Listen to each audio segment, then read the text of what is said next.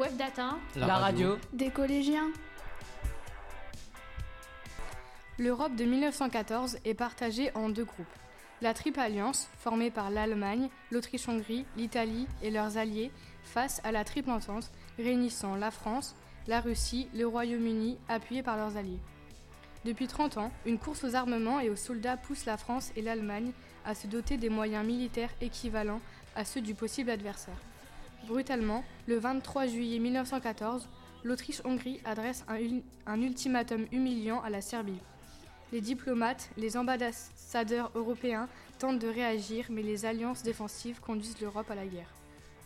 Nos journalistes, les témoins, les historiens vous proposent aujourd'hui de vivre ce conflit en nous intéressant à l'expérience combattante, la guerre totale, la vie des civils, reconstruire et commémorer. Nous débutons avec cette expérience combattante nouvelle au sein des tranchées. La Première Guerre mondiale est donc un conflit qui mobilise l'ensemble de la population économique, la culture, les forces politiques, avec un seul objectif.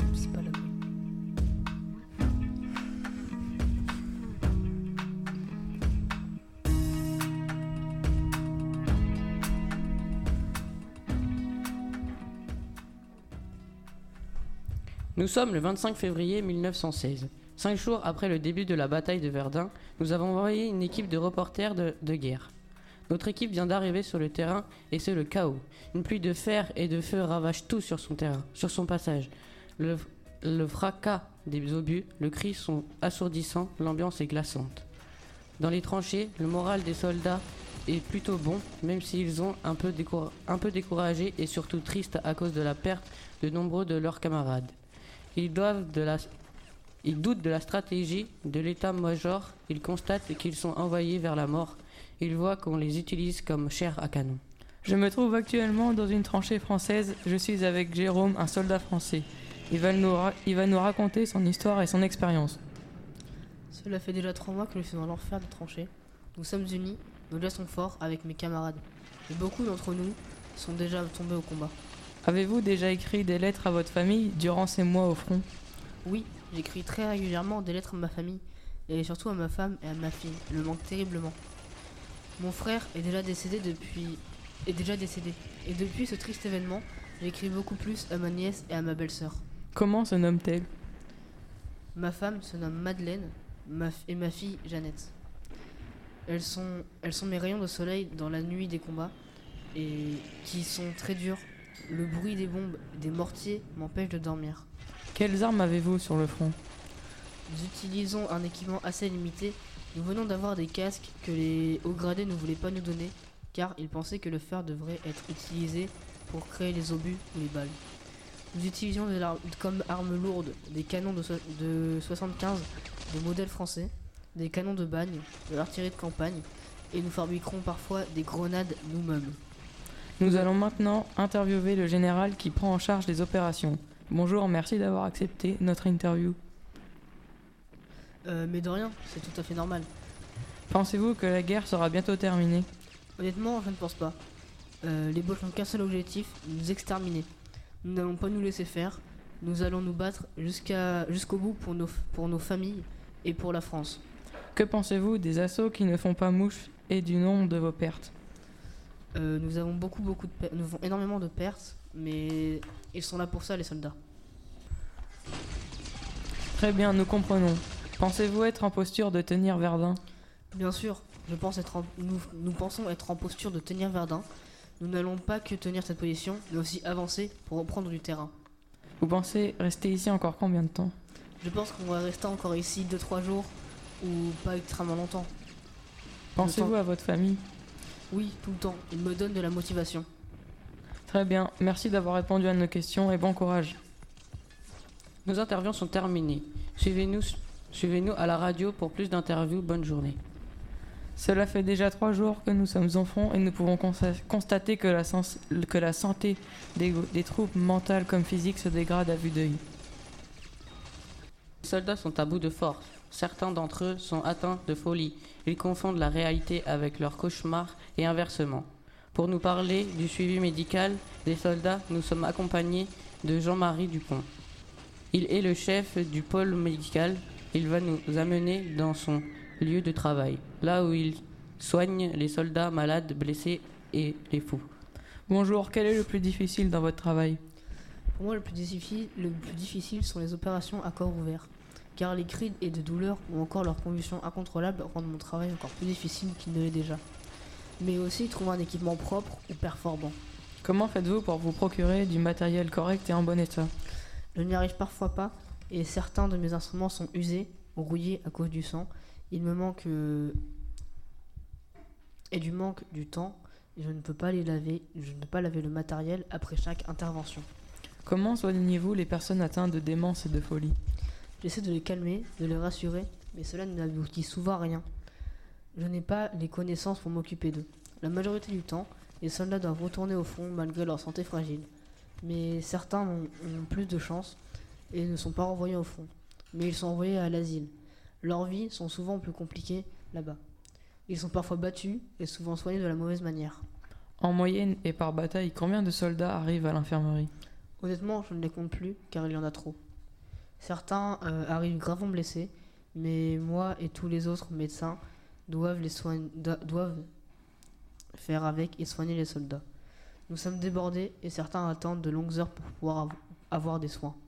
Merci d'avoir accepté d'être interviewé. Ce que vous m'avez appris était très enrichissant. L'émission touche à sa fin. Merci d'avoir écouté l'émission jusqu'au bout et n'hésitez pas à nous recontacter pour encore plus d'interviews sur la, sur la guerre.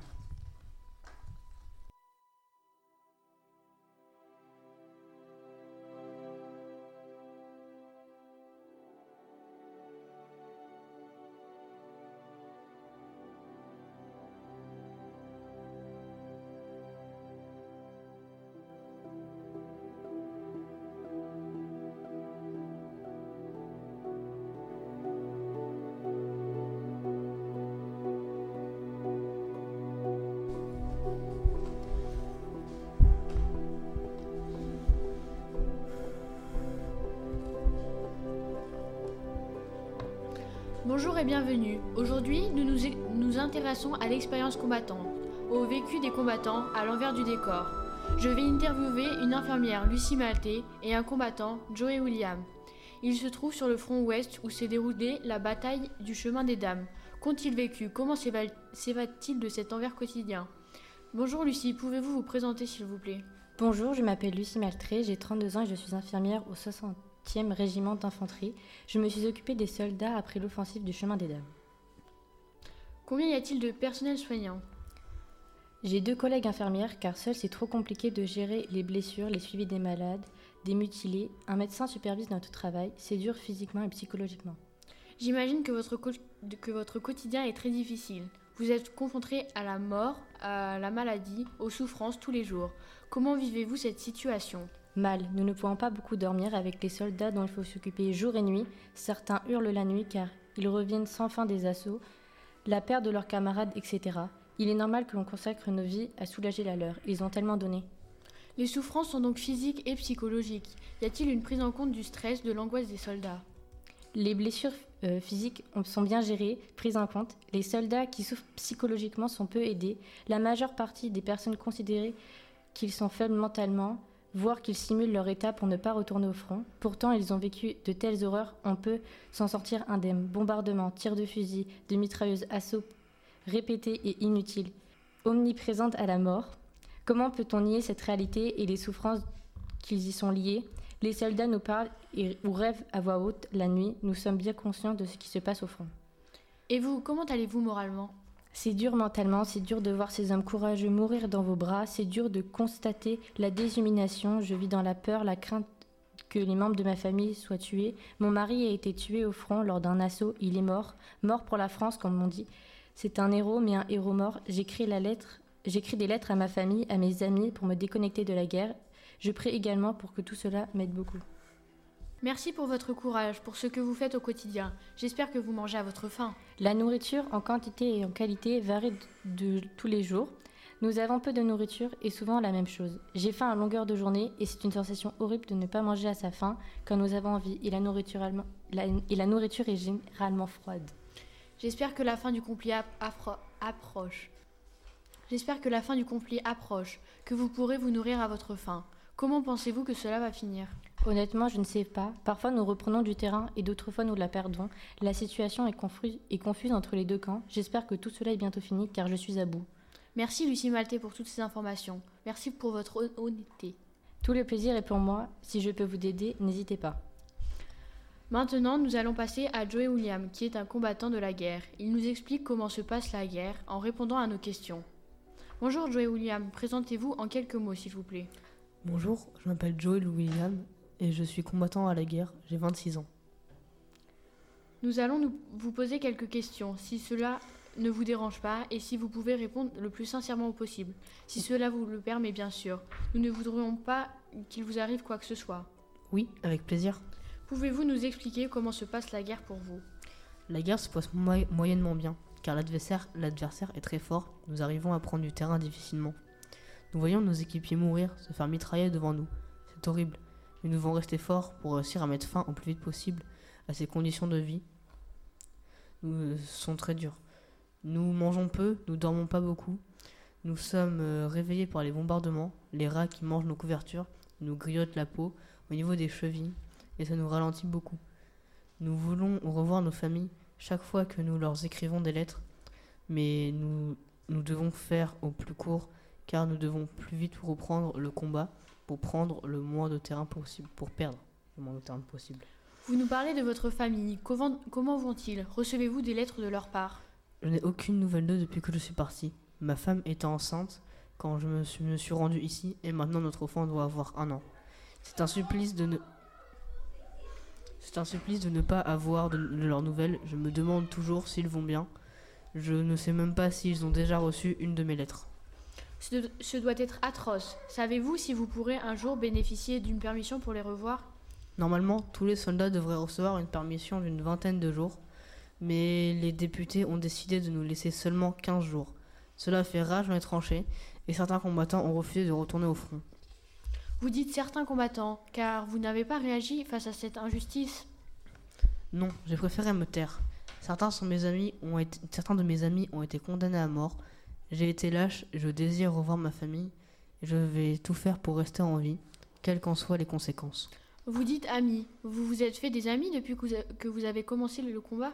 Oui, je me suis fait quelques connaissances, mais j'essaie de ne pas trop m'attacher à la- car la plupart des soldats ne restent pas ici.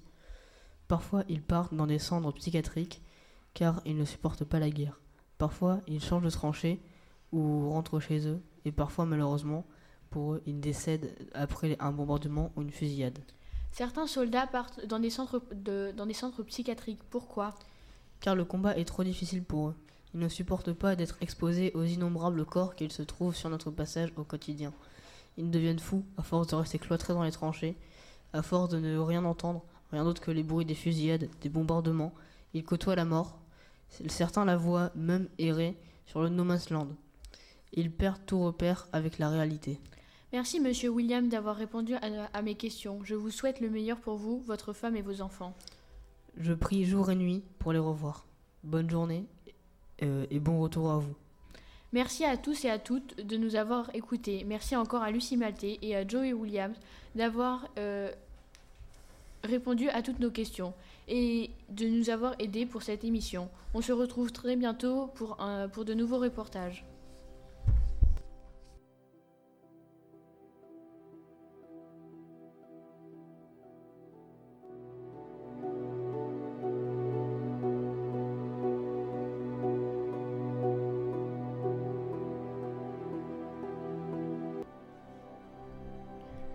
La guerre des tranchées est un déchaînement de violence. Une vie de taupe explosée à un déluge de feu de 1915 à 1917. Les soldats doivent s'adapter face à la boue, au rat, au pouls de corps, à la mort. Une mort omniprésente. Toutes les forces des États sont mises au service de la guerre. Celle-ci devient totale. C'est le sujet que nous allons aborder maintenant.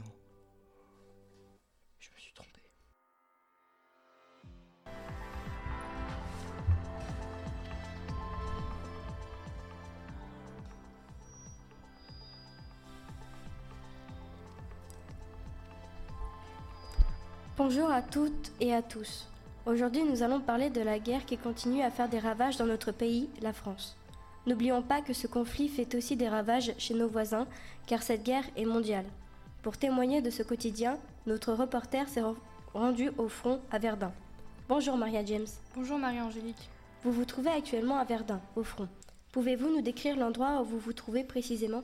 Oui, effectivement, je me trouve bien au front, mais plutôt à l'arrière, là où se trouvent les canons notamment. Au moment où je vous parle, cela s'est un peu calmé, mais il y a 20 minutes à peine, les combats étaient très violents. Il y a eu beaucoup de morts, mais aussi des blessés. J'ai donc choisi d'interviewer une infirmière. Bonjour, comment vous appelez-vous? Bonjour, je m'appelle Rose Stéphane. Quel âge avez-vous? J'ai 18 ans. Que faites-vous ici au front? En tant qu'infirmière, j'aide le médecin dans sa lourde tâche qui est de soigner les soldats blessés. En quoi consiste votre tâche précisément? Mon rôle est de veiller sur les soldats blessés et de faire les premiers soins, comme par exemple faire les bandages ou donner les médicaments prescrits par le médecin, lorsque nous avons la possibilité d'en donner bien entendu. Que voulez-vous dire par lorsque nous avons la possibilité d'en donner? Voyez-vous, nous sommes dans un contexte difficile. Nous sommes en guerre et le ravitaillement est très compliqué. De plus, les blessures sont dont les soldats souffrent en arrivant ici nécessitent des soins particulièrement lourds. Certains médicaments coûtent cher et nous avons même les, du mal quelquefois à les trouver. Ah oui, effectivement. Cela doit être très difficile pour vous, surtout dans les conditions actuelles. Je précise pour nos auditeurs que nous sommes ici dans une petite église qui sert pour le moment d'hôpital, si je puis dire. Ce sont par ailleurs dans ces conditions que le médecin opère les soldats blessés. Savez-vous où je peux trouver euh, le docteur? Je pense qu'il se trouve près de l'hôtel. C'est là que je vais lui que je l'ai vu la dernière fois. Merci beaucoup, Rose Stéphane. Merci aussi pour tout ce que vous faites pour les poilus blessés et bon courage pour la suite. Merci à vous. Au revoir. Ah, je crois que nous avons un petit problème de communication avec notre reporter Maria James. En attendant que la communi- communication avec notre reporter à Verdun soit rétablie, nous allons vous parler des réquisitions de la population a subies début- au début de la guerre. Pour cela, nous avons contacté Émilie Rostand. Elle est notre correspondante à Pierrefort, un petit village du Cantal. Bonjour Émilie Rostand. Bonjour Marie-Angélique. Vous vous trouvez actuellement à Pierrefort et vous avez rencontré un paysan qui a subi de plein fouet la réquisition de 1914. Oui, c'est exact. Je m'apprête à interviewer Joseph Vincent. Il a 65 ans. Il accepte de témoigner à notre antenne et nous l'en remercions. Bonjour Monsieur Vincent. Bonjour Émilie Rostand. Tout d'abord, j'aimerais que vous nous expliquiez ce qu'est la réquisition. Pour expliquer ce qu'est la réquisition, il faut d'abord expliquer pourquoi elle a lieu. L'État n'a pas assez de moyens financiers et matériels au début de la guerre. Il a donc été obligé de demander à la population de donner de l'argent, des charrettes, des chevaux, afin de pouvoir gagn- gagner la guerre. Voilà ce qu'est la réquisition. Donc, si j'ai bien compris, l'État n'ayant pas assez de moyens financiers et matériels demande à la population de donner tout ce qu'elle peut. Mais ne peut-elle pas espérer quelque chose en retour de la part du gouvernement? Non, malheureusement. Le gouvernement fait appel au patriotisme. La seule chose que la population peut espérer est que, à l'aide de la réquisition et de la mobilisation générale, la France remporte la victoire. Pouvez-vous nous rappeler ce qu'est la mobilisation générale? La mobilisation générale a eu lieu le 2 août 1914. Ce jour-là, tous les hommes de 20 à 48 ans ont reçu l'ordre de partir au combat. C'est aussi à ce moment qu'a eu lieu la réquisition. Des affiches sont placardées un peu partout pour que tout le monde soit informé. Les hommes partent, la, partent la fleur au fusil. Ils ont tous pensé, moi y compris, que la guerre serait courte et facile. Quelle erreur D'après vous, cette victoire que nous attendons, tant est-elle proche? Je dois vous avouer que je suis mitigée sur le sujet. Je ne sais pas trop quoi en penser. On peut lire dans les journaux que les soldats français vont bientôt réussir à faire reculer l'envahisseur. Autrement dit, les Boches. Les affiches sont, égal- sont également là pour montrer que nos vaillants soldats ont beaucoup de courage, mais je pense que tout cela est fait pour rassurer les gens, pour éviter la panique. Justement, pourquoi pensez-vous que tout cela est fait pour rassurer la population? Je le pense tout simplement parce que lorsqu'un soldat revient à Pierrefort pour une permission, il nous raconte ce qu'il a vu. Et ce n'est pas du tout ce, que décrivent les journaux. Il n'y a pas que la parole de ces soldats traumatisés à vie qui prouvent l'horreur de la guerre. Il y a aussi leurs lettres qui nous décrivent régulièrement l'horreur que vivent ceux qui se trouvent au front. Mon neveu, qui est au front, m'a décrit cela comme étant une véritable boucherie. Lorsqu'il est revenu lors d'une permission, il y a quelques mois, il m'a confié ce que beaucoup de gens pensaient de la vie dans les tranchées. En effet, j'entends parfois des gens dire autour, autour de moi que les soldats étaient heureux là-bas, Ce- certains que la guerre serait vite terminée. Il m'a dit qu'il était écœuré par ce qu'il avait lu dans la presse. Selon lui, tout cela n'est qu'un tissu de mensonges. Alors oui, je trouve que ceux-là que l'on lit dans les journaux ne sont que des balivernes, du bourrage de crâne. Tout à l'heure, vous avez utilisé le terme de Bosch plutôt que celui d'allemand. Pourquoi? L'ennemi n'est pas un humain pour nous, c'est un monstre. Mais attention, ce n'est qu'une façon de parler. On devrait plutôt dire que ce que c'est que ce qui ce qu'il fait qui n'est pas humain. C'est pour cela que l'on parle de Bosch et pas d'allemand. Pensez-vous que le bourrage de crâne dont nous parlions tout à l'heure a un lien avec la déshumanisation de l'ennemi? Oui, je suppose que via les journaux et les affiches, l'État veut faire passer un, un message important du style pour mieux le combattre, il faut détester l'ennemi. Encore une fois, je pense que tout cela incite les Français à être de bons patriotes. En parlant de patriotisme, qu'en est-il des gens n'étant pas d'accord avec les décisions du gouvernement? Il est vrai que nous, n'entendons pas beaucoup parler des contestations qui pourtant sont nombreuses au sein des civils, mais aussi au front. Mon neveu m'a raconté que certains soldats se révoltent car ils en ont assez de combattre dans cette situation inhumaine. Ces derniers sont considérés comme des traîtres et sont fusillés sur le champ.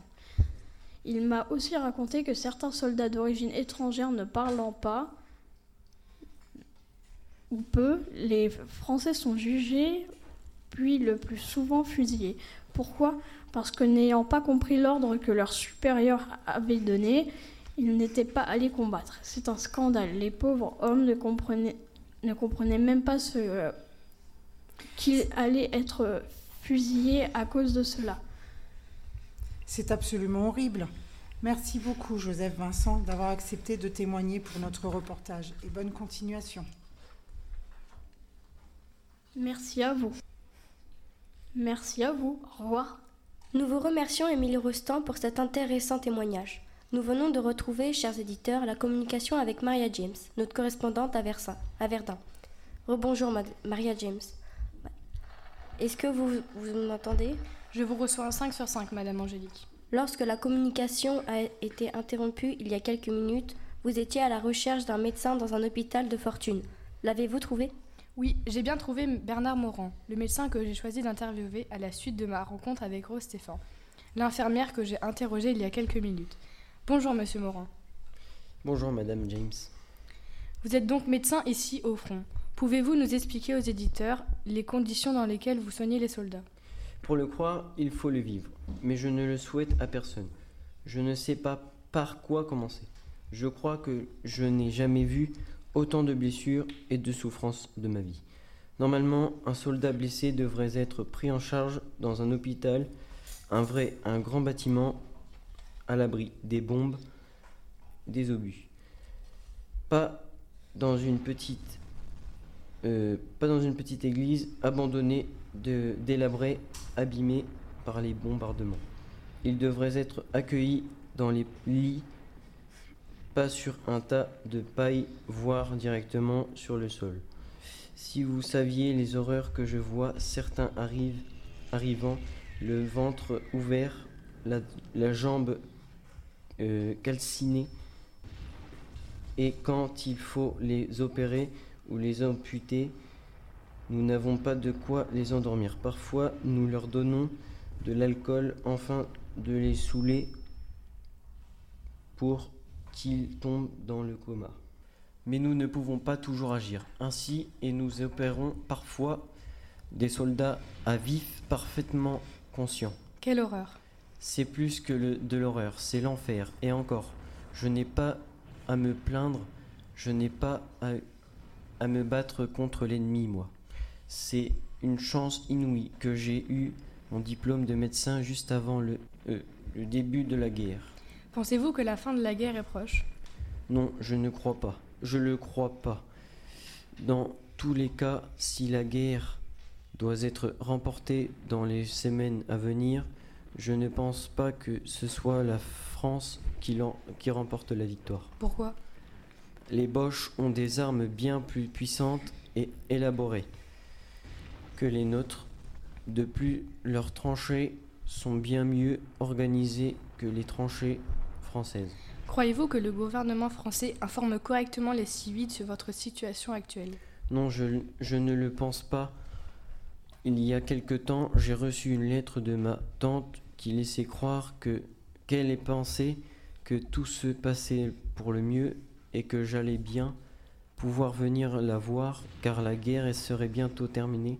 Elle me raconte, elle me racontait qu'elle était lue dans un journal que les, troupes françaises euh, ga- gagnaient du terrain et que les Boches reculaient. C'est normalement, c'est totalement faux. Le contraire est en train de se dérouler sous nos yeux. C'est de la propagande pure. En parlant de la propagande, est-ce que vous pensez que la réquisition a eu un impact fort sur la population? N'aurait-elle pas incité les civils à faire des dons? Si je suppose que cela a marché, mais que voulez-vous, l'État réclame de l'argent auprès des pauvres gens qui n'en ont déjà pas assez pour vivre? Il ne faut pas s'étonner que les civils font de moins en moins de dons. Ils n'ont plus un sou, ils ne peuvent rien donner, on leur a déjà tout pris. En effet, tout cela révèle d'une pure logique, et pourtant le gouvernement fait comme si de rien n'était. J'aimerais maintenant aborder un sujet dont nous parlons peu, l'espionnage. Ne le craignez-vous pas de la part de l'ennemi? Il est vrai que c'est un sujet grave et inquiétant, mais peu abordé dans les tranchées. Nous devons principalement nous méfier des pigeons. En effet, il est possible que des taupes, c'est le nom que l'on donne aux espions ennemis, soient fil- infiltrés dans nos tranchées et transmettre des informations importantes accrochées aux pattes des oiseaux. Effectivement, cela pourrait être très contraignant que l'ennemi tombe sur ces informations. Merci beaucoup pour votre témoignage, Bernard Morand. J'espère que la situation va s'améliorer et que vous n'aurez plus jamais à opérer les soldats dans des conditions pareilles à celles-ci.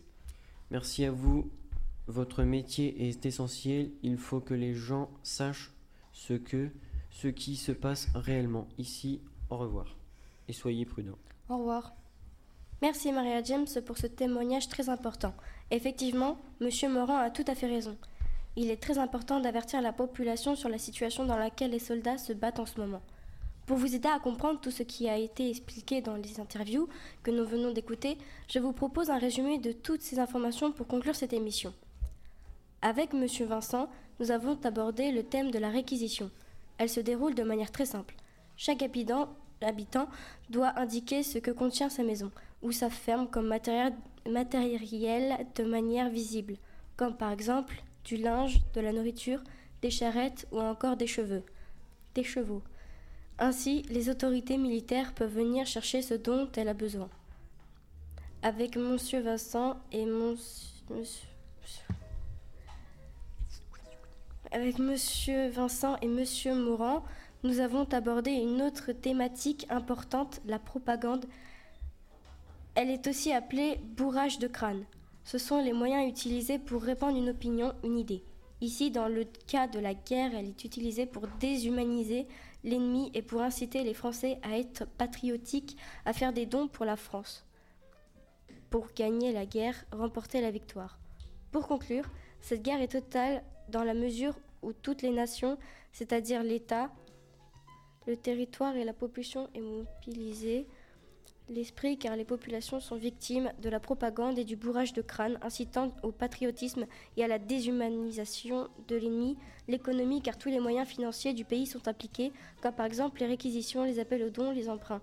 Et voilà, chers auditeurs, notre reportage touche à sa fin. Touche à sa, touche à sa fin. Nous vous remercions pour votre écoute et espérons que ceci vous aura aidé à comprendre l'ampleur de la complexité de la guerre que nous vivons.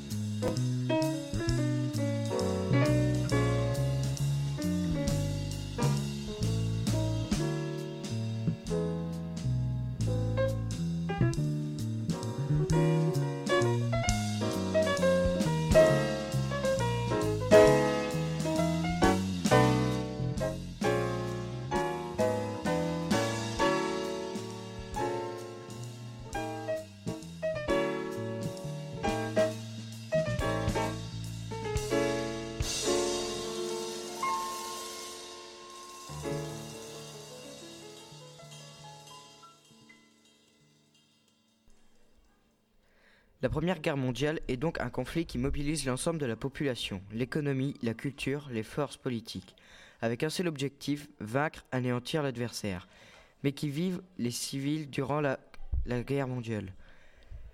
Quel est leur quotidien? Quelles difficultés rencontrent-ils? Ce thème de cette partie.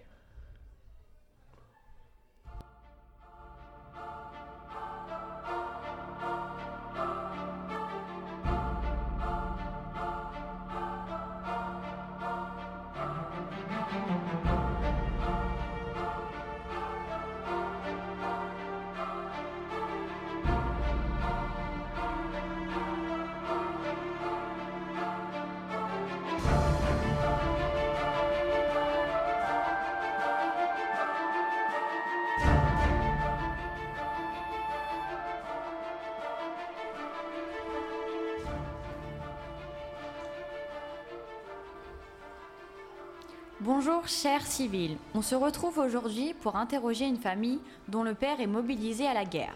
Bonjour à vous, je vous laisse vous présenter.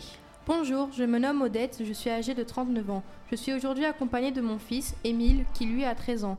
Mon mari a été mobilisé pour la guerre. Comment se prénomme et quel âge a votre mari? Il se nomme Fermant et il est âgé de 40 ans.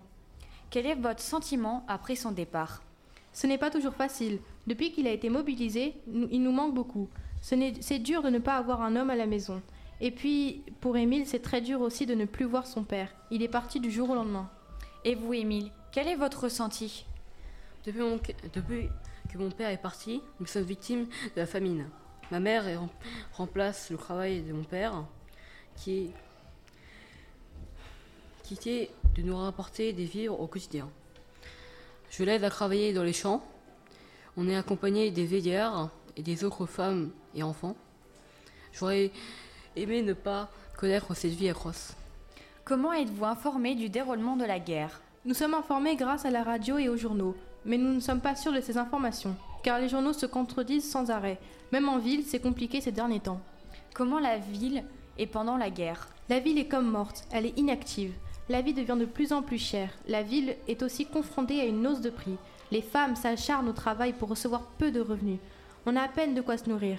Mon fils doit m'aider tra- à travailler dans les champs. Ce n'est qu'un pauvre enfant. Quel est votre ressenti sur la guerre? Nous prions tous les jours pour que la guerre s'arrête. La peur, l'angoisse, l'augmentation des prix, nous en avons tous marre. Nous souhaitons la- que la guerre cesse. Je veux retrouver mon mari et Émile aimerait grandir auprès de son père et avoir une enfance tranquille. Émile, que fais-tu de tes journées? Je suis avec des copains à jouer aux billes, au ballon. Cela nous aide à aller mieux, à oublier tout ce, qui se passe autour de nous. Mais je suis obligé de d'aider ma mère au travail dans les champs. Faire à manger. Et surtout, on m'entraîne à déjà au combat. Si, si la guerre était encore là dans 7 ans, je serais obligé de rejoindre mon père au combat. La mère lui en parle parfois. Il est inquiet pour moi. Quel est votre moyen de communication avec votre mari? On communique beaucoup par lettres. Cela nous permet de garder contact. J'essaie de lui écrire quotidiennement pour garder de ses nouvelles et pour lui parler de notre fils. On essaye de se remonter mutuellement le moral pour essayer de penser à autre chose. Quel est votre échappatoire ces derniers temps? J'ai trouvé du réconfort dans la religion. Je me rends tous les jours à l'église pour me confier à Dieu. Je lui parle de mes craintes et de mes peurs. Je ne suis pas la seule à, rendre, à me rendre à la messe. On espère tous que nos, prions, nos prières iront au ciel. Je m'y rends même le soir, cela nous réconforte énormément. Je prie pour que Émile reste sain et sauf. Émile, avez-vous déjà souffert d'une maladie comme la tuberculose qui se développe à cause du manque d'oxygène? Heureusement que non. Même si la tuberculose touche plus les pauvres, j'ai eu la chance de ne pas m'y confronter. Mais je connais des gens de mon âge qui n'ont pas eu ma chance. En même temps, je ne me rends pas beaucoup en ville. Quelle est votre plus grande crainte quand vous vous rendez en ville? Dès les premières semaines de la guerre, les soldats allemands commettent des actes monstrueux, le viol. Nous, les femmes françaises, subissons cet acte qui est très répandu chez les Allemands. Par grande prudence de ma part, je ne me suis jamais faite violer. Honnêtement, je sors toujours armée, accompagnée de mon fils, même si je sors très rarement. Et toi, Émile, est-ce que tu connais des copains à toi qui ont malheureusement perdu leurs parents et qui sont devenus de pauvres orphelins? Je connais des, anciens camarades, des anciens camarades qui ont malheureusement perdu leurs deux parents. Ces, orphelins subissent des conditions de vie difficiles. Il y a aussi des enfants réfugiés. Ils doivent fuir leur maison. Ils sont placés dans des, familles ou parfois complètement seuls. Tout cela à cause des monstres monstrueux allemands. Avez-vous quelque chose à redire vis à -vis des Allemands? Je les maudis tant, j'ai une haine incommensurable envers eux. Je hais le mal qu'ils nous font. J'aurais tellement souhaité une vie, heureuse avec mon mari, fermant, où on voit tous les deux Émile devenir un jeune homme. Eh bien, je vous remercie tous les deux d'avoir pris le temps de nous faire parvenir vos ressentis par rapport à cette guerre. Je vous souhaite de la chance et de retrouver Fernand sain et sauf. Quant à vous, chers auditeurs, à bientôt pour une nouvelle interview sur la vie atroce des civils.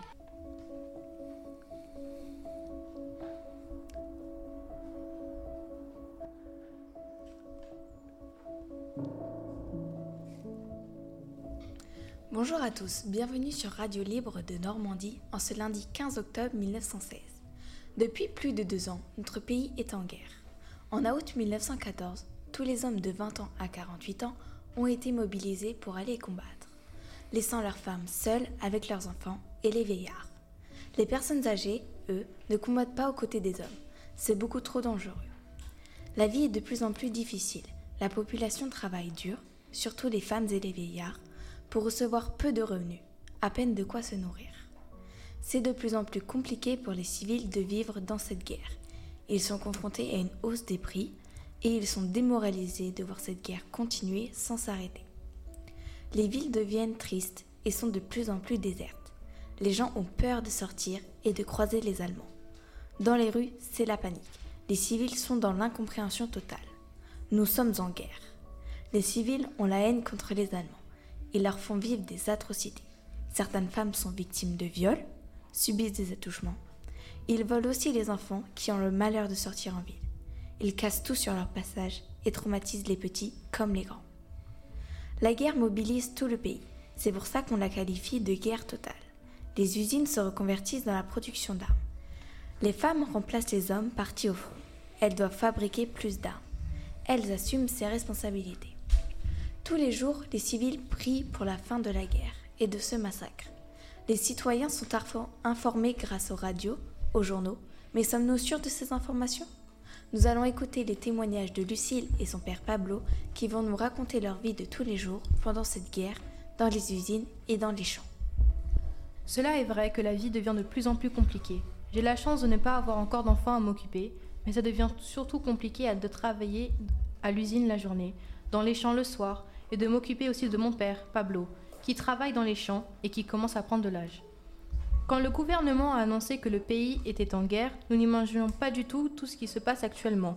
Nos maris, nos frères sont réquisitionnés pour la guerre, mais personne ne pensait que ça allait durer si longtemps. Ils partaient, la fleur au, fusil, avec un peu de tristesse quand même, mais ils pensaient que, euh, régler l'affaire des Allemands plus facilement que prévu. Contrairement à ce qu'ils pensaient, les Allemands sont plus tenaces et personne n'était prêt pour combattre. À l'heure qu'il est, tous les hommes sont, euh, sont au combat. Plus de 500 000 soldats sont morts ou disparus pendant cette guerre. Mon frère est parti à la guerre au début comme cuisinier pour nourrir les combattants, mais manque de soldats. Il doit maintenant combattre à leur côté. Ça commence à devenir infernal. Moi, Pablo, ayant 72 ans, j'ai la chance de ne pas avoir connu la guerre et j'espérais ne jamais la vivre. Mon corps est usé par le travail et la maladie. Je ne peux plus travailler. Quel drame de voir ces femmes, surtout ma fille, se tuer, à la ta- se tuer au travail à ma place. J'essaye de les aider comme je peux, mais hélas, ça ruine de plus en plus ma santé. La vie est si dure, tout devient de plus en plus cher pour financer la guerre. Elle qui ne nous rapporte rien à part des familles en pleurs, nos ventres crient famine, tant de souffrance et de tristesse pour rien. Finir ma vie avec la peur de revoir mon fils, de ne pas revoir mon fiston. Les boches qui détruisent nos campagnes, nos racines, je les hais. Je prie tous les jours pour que ceci se termine avant, avant ma mort. Bien évidemment, ce que vivent les civils est atroce. Nous vivons tous dans ce désastre. Mais le quotidien d'une mère et ses enfants peut être encore plus compliqué. Écoutons maintenant Jeanne et son fils François. Cette guerre nous affaiblit de jour en jour, mais nous tenons le coup.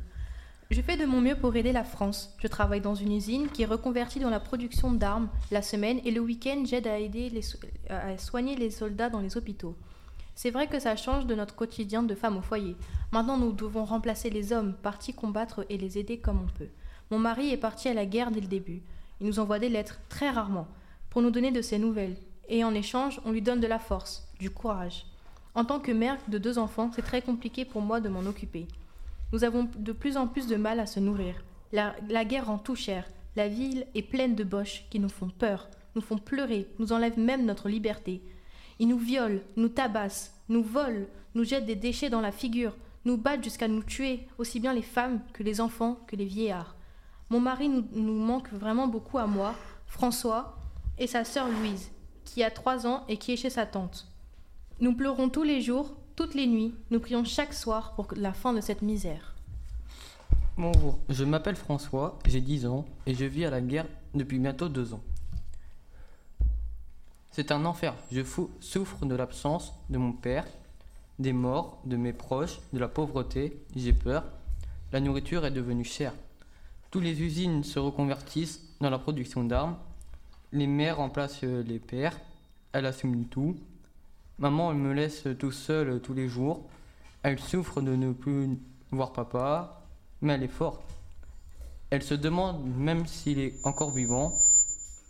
Euh, maman est en galère financièrement car elle gagne peu à cause de la guerre. Elle a du mal à trouver à manger. Nous avons très peur des Allemands. Ils sont forts, mais nous, on est encore plus forts, même si la guerre est loin d'être terminée. Nous gagnerons, même s'il le faut, que les enfants aillent à la guerre pour aider leur père. Moi, je le ferai pour soutenir mon pays. J'ai de, plus en plus peur car les bombes approchent de la maison. Je ne sais même plus quoi faire. On ne peut plus aller au terrain de foot. Parfois, je vais aider au champ. J'ai l'impression qu'une journée dure une éternité. J'ai pris pour que ça s'arrête vite et que mon père, papa revienne. Nous vivons tous cette guerre au plus bas. Ça devient difficile de résister, aussi bien au front qu'à l'arrière, dans les tranchées comme dans les foyers. Nous aimerions tous que la guerre cesse et que tous les soldats reviennent. Mais hélas, je pense que la guerre est loin de se terminer. Nos prières montent au ciel pour exaucer ce vœu.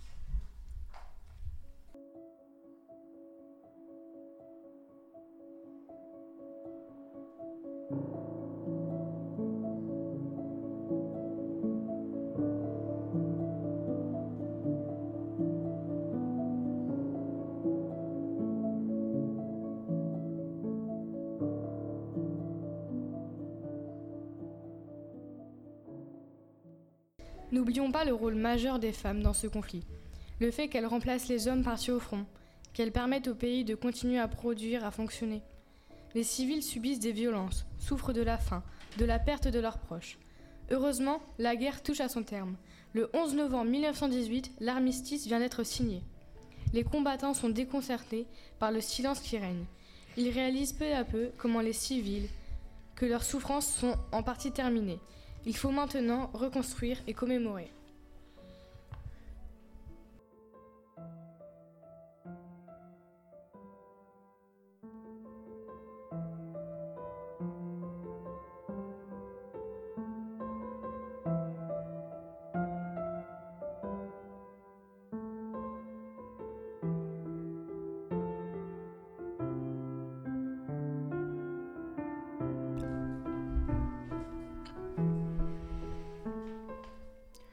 Bonjour à tous et bienvenue dans notre reportage qui, per- qui porte sur la Première Guerre mondiale.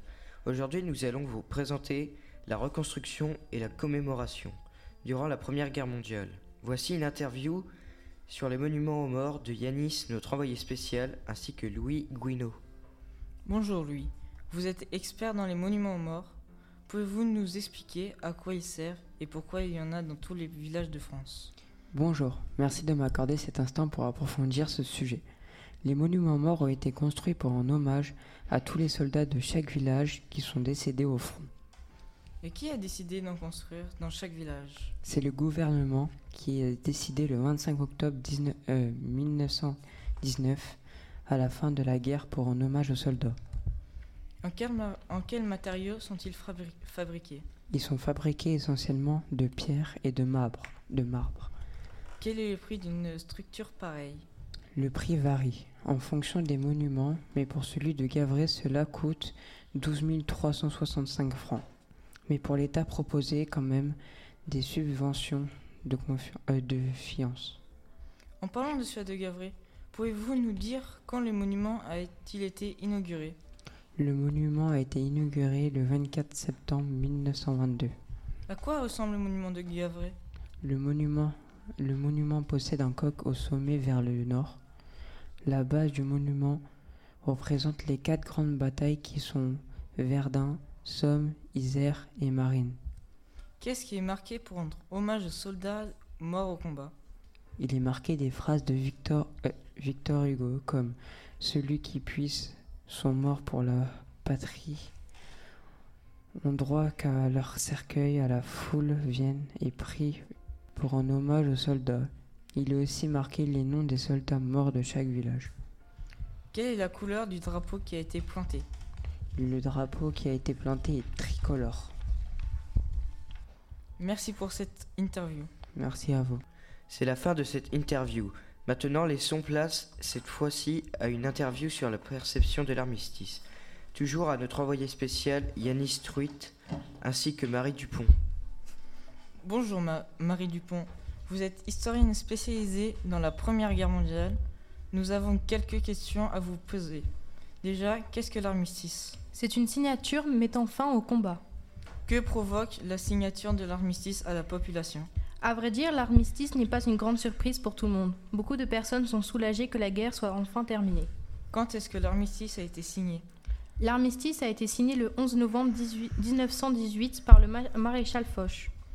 Quels sont les espoirs de la population vis-à-vis de l'armistice Ils ont l'espoir que la guerre et que la vie misérable s'arrête et que la tranquillité revienne, car c'est la fin des co- colonnades. Quelle est la réaction de la po- population lorsque les soldats rentrent chez eux? Forcément, beaucoup de membres de la population sont tristes du fait que énormément de leurs proches, des soldats, sont morts, sont, sont décédés au front. Cependant, ils sont quand même contents d'avoir remporté la bataille. Comment sont vus les Allemands dans cette guerre? Ils sont très mal vus par la triple entente, dont la France, la Russie et le Royaume-Uni, ainsi que les autres pays ne faisant pas partie de la triple entente. Merci Marie Dupont d'avoir pris du temps pour nous, pour, euh, pour nous répondre. C'est avec plaisir. Cette interview est terminée. Maintenant, accueillons Philippe Marc, spécialiste de la reconstruction de la Première Guerre mondiale. Bonjour Philippe, bienvenue sur ce plateau, c'est à vous. Quand est-ce que l'armistice est célébré? Merci de m'avoir accueilli sur ce plateau, Jimmy. Donc, l'armistice est célébré le 4 juillet 1919 par d'impressionnants défilés militaires. Quelles régions sont à reconstruire? Les régions situées près du front sont à reconstruire à cause des bombardements. Qu'est-ce qui est touché à part la reconstruction? L'économie est fortement touchée par la pénurie de moyens financiers et de moyens humains. Ce sont donc les femmes qui remplacent les hommes. Combien de militaires la France a-t-elle perdu? La France a perdu environ 1 400 000 soldats euh, morts ou portés disparus. Quel travail doit entreprendre la France par rapport à l'importance perte des soldats? La France doit entreprendre un long travail de deuil pour les survivants. Merci Philippe d'avoir répondu à nos questions. Merci à vous. Accueillons de suite Caroline Thomas, spécialiste des mutilés. Elle nous raconte leur vie un peu plus en détail. Bonjour Caroline, ravi de vous accueillir également sur ce plateau. Qu'est-ce que des belligérants? Bonjour Jimmy. Alors pour la guerre, cela veut dire que des pays sont engagés dans des hostilités, dans une guerre. Avez-vous un exemple de pays qui en fait partie? Oui, la France fait partie des belligérants ayant perdu le plus d'hommes durant cette guerre, dont un soldat sur cinq est décédé, donc plus d'1,4 million de soldats. Comment appelle-t-on des soldats marqués psychologi- euh, psychologiquement qui ne- n'ont pas pris en considération Les soldats pas pris en considération se nomment les soldats de la honte. Ils sont aussi considérés comme lâches et il y en a 100 000 de recensés en France. Il y a aussi les mutilés volontaires avec le même principe qui est de se mutiler exprès pour ne pas aller combattre. Parlez-nous maintenant des mutilés. Un mutilé est une personne ayant perdu un ou plusieurs organes du fait de la guerre. Cette personne dépend de l'Office national des anciens combattants. Combien y a eu-il de militaires français blessés? Il y a 300 000 blessés et plus d'un million peut avoir le versement d'une pension d'invalidité, une aide financière. Qui fait partie de ces 1 million? Il y a 600 000 invalides, 300 000 mutilés et amputés, 42 000 aveugles ainsi que 15 000 gueules cassées. Pourquoi y a-t-il autant d'amputations? Il y en a autant du fait d'un manque de moyens dans la médecine, d'un manque de matériel. Qu'est-ce que la guerre fait-elle progresser? Elle fait beaucoup progresser la médecine, mais surtout la chirurgie réparatrice durant l'entre-deux-guerres. Merci beaucoup pour toutes vos questions. Avec plaisir. C'est la fin de cette interview. Merci à tous de nous avoir écoutés sur ce thème reconstruire et commémorer. Et à plus tard sur Web Data, la radio des collégiens.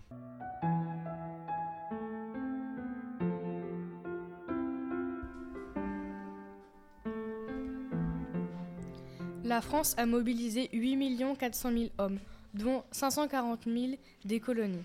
Elle pleure 1 400 000 morts et disparus. Elle compte aussi 3 600 000 blessés, 600 000 mutilés et gueules cassées. La France est amputée de presque 30% de la fortune nationale. 1699 communes n'existent plus. 2400 communes sont en grande partie à reconstruire, au même titre que des milliers de kilomètres de voies ferrées. Des dizaines de milliers de kilomètres de routes, des ponts, des usines, etc. Aucun des dirigeants qui, pendant 52 mois, n'ont pensé qu'à la victoire, n'a conscience des bouleversements à venir ni des conséquences liées au traité de Versailles. Notre émission spéciale consacrée à la Première Guerre mondiale s'achève. Nous remercions nos témoins, nos historiens et nos journalistes. Merci à vous, chères auditrices et ch- et chers auditeurs, de votre fidélité. A bientôt sur Web Data, la radio des collégiens.